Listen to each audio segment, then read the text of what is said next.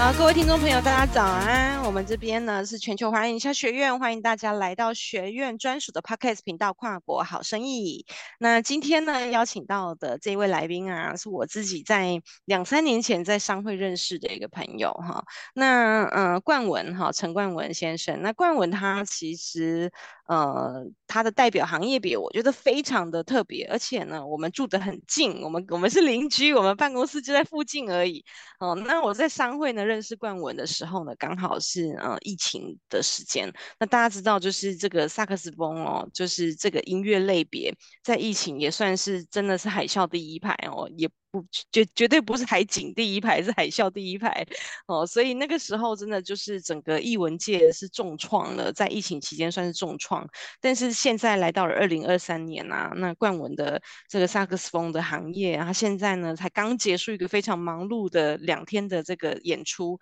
哦，所以开始准备要在二零二三年大名大放了哦，所以我们今天 Podcast 频道呢就把冠文邀请来喽。好，那我们一起来欢迎这个我们今天的重量级嘉宾——米特萨克斯风重奏团的团长陈冠文先生，欢迎冠文。Hello，维荣早安，大家早。好，早安，早安。那冠文，我们知道，就是说，嗯、虽然我们很近啊，但是我 还没有办法经常去拜访你，所以有的时候就会知道说，哦，冠文是跟米特萨克斯风重奏团这边息息相关，然后你创办了米特萨克斯风这样子的一个重奏团，在在在台湾哦，然后所以在台湾也算是非常有代表性的这个重奏团之一哈、那所以想要知道，就是说，冠文可不可以介绍一下你目前自己的公司哈、米特这间音乐教室，然后以及你主要的发展服务项目是什么呢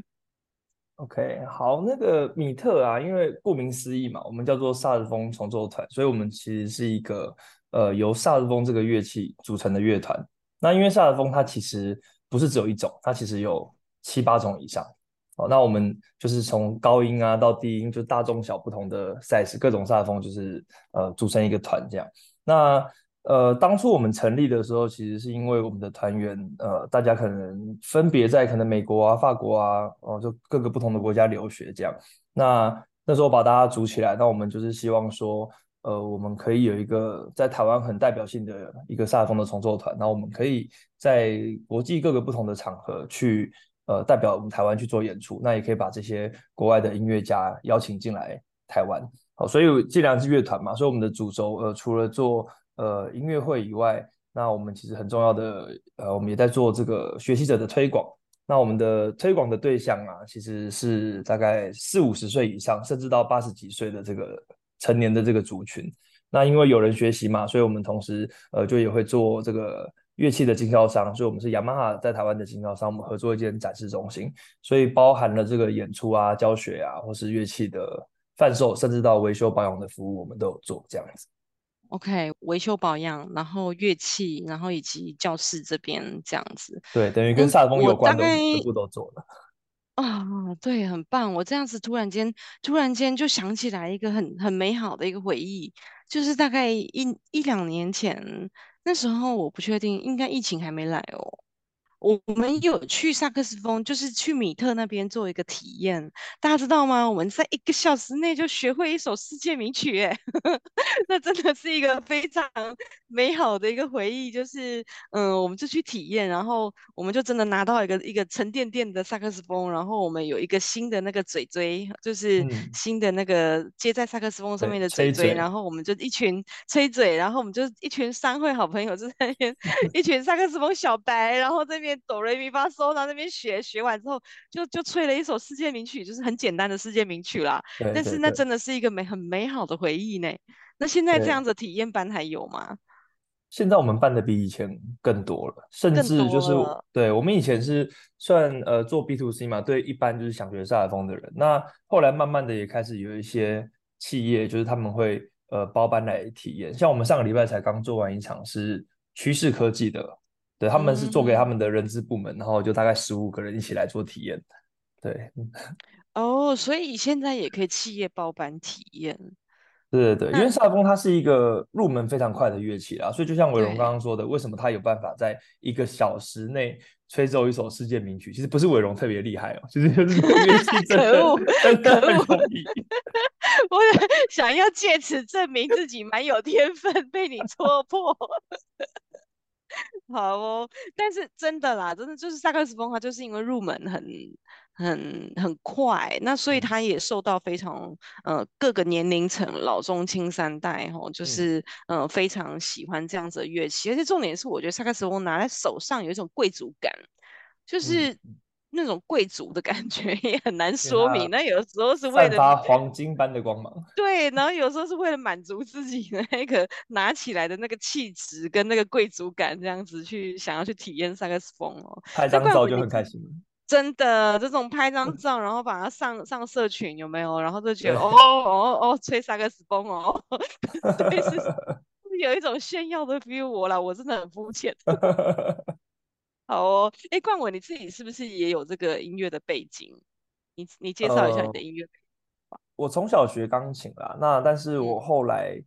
我我算很晚入行，就是我高中才开始学萨克斯风这个乐器。那其实它跟其他的。什么小提琴、钢琴一样，就是在音乐科系里面，它呃，就是我们讲说它有一个主修的项目。所以我后来我到大学的时候，我是念呃在关渡的台北艺术大学的音乐系，那我主修的乐器就是萨克斯风，那钢琴就变成我的副修这样子。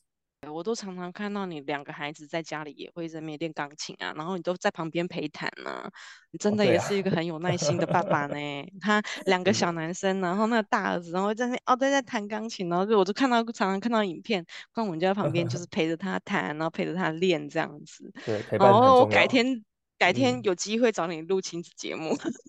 嗯或者是把你 对，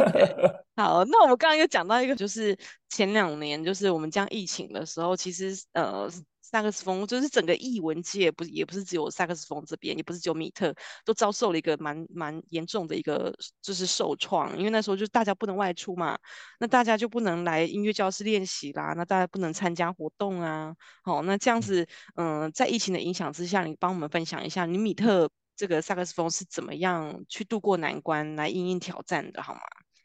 ？OK，呃，因为萨克斯风它是管乐器嘛，所以它没有办法戴口罩。嗯、像我们有些乐器，可能钢琴啊、打击乐，戴着口罩都还能够演奏，还能够上课这样。所以就如伟同伟荣说的，就是我们真的是海啸的第一排，都已经快要沉到水里了这样。那我觉得疫情期间，呃，对我本来很多事情没办法做，像我们以前一年演出可能三十几场，那到疫情的时候已经降到。我记得大概不到三场吧，一整年哦，很夸张，不到三场这样。嗯、那其实以我们自己本来最最最大的这个营收来源，其实是课程。那课程没有办法没有办法进行嘛，所以我们其实也进呃有一段时间，我们把课程全部转到线上。但是坦白说，我觉得乐器这种事情，它还是比较适合实体啦。所以线上那段时间，我们虽然做了一个尝试，但是因为我们的学生、我们的客户，他们其实非常非常支持我们嘛，所以大家也是硬着头皮上的。那后来我慢慢的发现说啊，其实我们要做的事情，其实是我们应该要在疫情的时候，嗯，让自己做好更多的准备。那所谓的准备，就是例如说，呃，包括我们需要打造出更多的作品，这些作品可能是未来要能够呃带出台湾的作品，然后又或者说它在未来在台湾的这个推广的市场上面，它是呃怎么讲？就是因为平常演出很多，其实你会没有时间，我们讲说叫做做产品。所以呢，就趁那段时间把我们的产品可以打磨得更好，这样。那另外很重要的是，因为以前我们的实体呃做得太成功，所以其实我们都忽略掉线上的这一块。所以那段时间我们真的是写了非常非常多的文章，然后录了很多很多的影片。那这部分也是很多学生他们后来很感谢我们那段时间有做这些事情，让他们的学习不要中断下来。因为我觉得学音乐跟运动真的很像，就是它就是需要有一个教练去复训。然后有时候你只要一停了呢，你这个习惯就很难再养成。所以，我们透过产出很多的内容去帮助到我们的学生，帮助到我们的客户。那也因为这些产出，然后到大概这样认真做了一年多之后，其实我们的整个 SEO 啊，或者我们整个在 YouTube 上面，呃，就整个数位的布局变得非常非常的完整。那流量就是真的是以前的至少三四十倍以上。哦，好棒哦！对，跟之前真的差很多。因为以前我们就是只做哦。嗯嗯嗯。嗯好想转载哦，这个我们私底下再聊。对，那真的就是说，其实呃，我觉得有一些企业嘛，就是在疫情期间他撑不过啊，就真的撑不过了。对，但是呃，米特在疫情这两年嗯、我看到的是你们选择就是回就是回到回到一个你们最熟悉的一个地方，然后呢，好好去整顿内部，然后并且就是蹲好马步，嗯、有一个有一个词叫做归息。龟息就是乌龟的龟，可是你们不是真的像乌龟那样子在冬眠，而是你们在里面，在洞穴里面，就是开始装点自己的家，嗯、然后开始把自己的家就是弄得更完整，然后更，然后就是把整个家弄好之后，两年后再打开这个全新的家门，欢迎大家一起来加入这样子。那所以我觉得这两年很辛苦啦，真的很不容易，就 是还好你没有倒。辛苦了，要跟你讲一下辛苦了，真的。我觉得，我觉得是因为我们很有信心说，嗯，在在这段时间，如果你可以把自己的呃产品就再提升一个层次，那包括我刚刚讲的数位行销的层面也做得更好。嗯、那照理来说，当疫情，因为我我一直都相信疫情会过了，那我相信过了之后，嗯、我们就是一个准备的更好的状态，所以我们就会迎接下一波的扩展嘛。所以我刚刚没讲到的一件事情是，那既然我们知道，我们有信心自己会长大。所以那段时间，我们把公司的很多的制度啊，然后流程啊、方法啊，包括新人进来要怎么培训啊，真的全部都在那一年，呃，其实大概一年半到两年之间把它全部完成。所以我觉得疫情一过之后，整个公司的运作其实也都变得更顺畅，那就是内外都把它做得更好，这样子。超棒的耶，就是。嗯，就是我觉得，我觉得就算就算，当然这件事情不要啦，就是就算说疫情再来一次，嗯、我相信你也绝对是非常知道该怎么样去应对。嗯对，就是不会，就是有的有的有的真的企业真的是没有办法，一来他真的就是不知道该如何因应，然后真的就消失在这个市场上了。那我觉得还好，米特有冠文，嗯、还好冠文就是非常沉稳的，就是去思考，就是说好，那我们要怎么样？那。去做应变，然后那大家确实也可以看得到哦。你搜寻米特萨克斯风，你可以在新闻上面看到非常非常多他们今年的报道。嗯、那特别是他这样子十周年纪念，我刚刚讲到周末他才刚完成那个非常大的这个、嗯嗯、这个动物园萨克动物园的这样子音乐音乐剧哈的演出。那今年也是米特十周年嘛，那非常有意义的这样子的里程碑。那想请冠文帮我们分享一下，哎、嗯，你在国际发展上面有没有哪一些计划？那以及你未来的目标是什么呢？OK，呃，其实，在我们这个表演这个产业，只要你跟国际连接有关，它真的都需要提前一到两年准备。因为，例如说，有些国际的音乐家或一些活动，它真的你没有没有一年前敲，其实是敲不到的。所以，我觉得疫情期间，大家可能真的那个整个都有点有点乱掉了啦。就是说，呃呃，我我觉得尤其是因为台湾恢复的比人家慢，因为我们我们前面没事嘛，那后来大家都已经 OK 了，就我我们我们变得比较严重这样，对，我们才开始。那变成我前一年，其实在这些国际档期或者跟音乐家的的联系上面，我变得比较保守，因为我一直不知道什么时候会会结束这样。那今年一个很重大的改变就是我们变得可以很有信心的，我们会把演出往一年或者两年后面敲。因为其实，在世界上有很多跟呃萨尔风或是音乐相关的一些，你说艺术节啊，或是年会等等，那这都是我们未来预计要去的。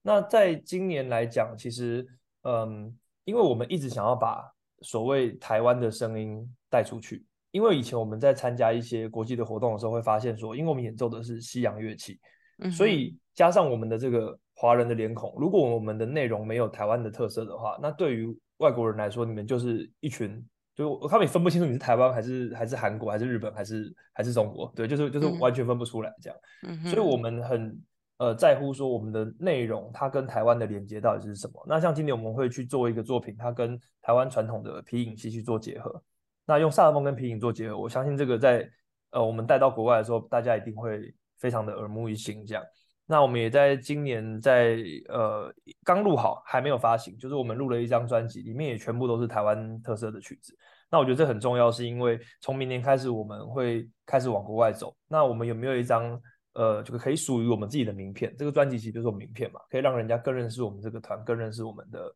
的音乐。那今年这张专辑对我们来说就非常非常重要。对，那在以前我们呃曾经参加过一个叫做世界萨尔丰年会，算我们这个领域最大的年会。Oh. 那在二零一八的时候，我们到了克罗埃西亚。那这个年会很有趣哦，就是每次呢，呃，最后一天要选出下一届在哪里举办。那那个时候选出了要在日本。结果对嘛？所以理论上二零二一应该要在日本举办，但是就是疫情，日本也很严重，这样，那就一直延，一直延，然后延到后来日本说，啊、呃，好，我们放弃，我们不知道我们日本什么时候会结束，那变成今年在西班牙。那在西班牙其实就有点太突然了，我们可能就没有办法去。但是我们就看今年底他们选出三年后在哪里，那那就是一个我们下一个阶段非常大的目标。我们一定要在下一次的机会让大家看到我们这样子。OK，所以西班牙是几月啊？呃，十二月。OK，对。但是太赶了，我们就没有办法去，就完全来不及准备这样子。他。